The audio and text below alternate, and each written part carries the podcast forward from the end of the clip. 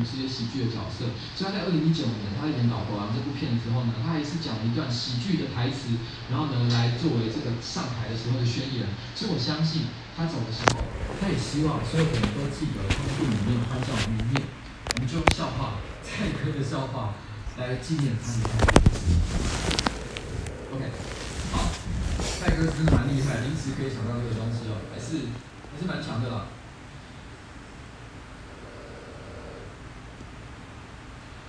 二月五号，寇克道格拉斯，寇克道格拉斯一百零三岁的时候过世，美国影星。哇，他活了非常久一段时间呢，竟然活到一百零三岁，真的非常的长寿。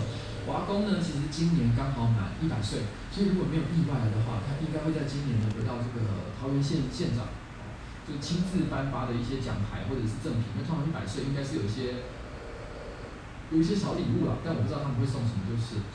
那不过说真的，因为坦白说，人到了这个年纪，我想呃，无病无痛是非常困难的一件事情。所以老实说，这几最近这几个月，真的我有时候也蛮担心我阿公阿妈的一个情况。因为他们时不时呢，其实也会有一些还很健康啊，但是就是你会感觉到他们的这个身体啊，或者是意识啊，都不像他们年轻的时候那么的那么的健全。嗯。那他在一九九九年的时候呢，曾经被美国电影学会学会呢选为百年来最伟大的男演员第十七名。一九九九年的时候，他有一个非常著名的作品，就是《万夫莫敌》。那万夫莫敌呢是一个。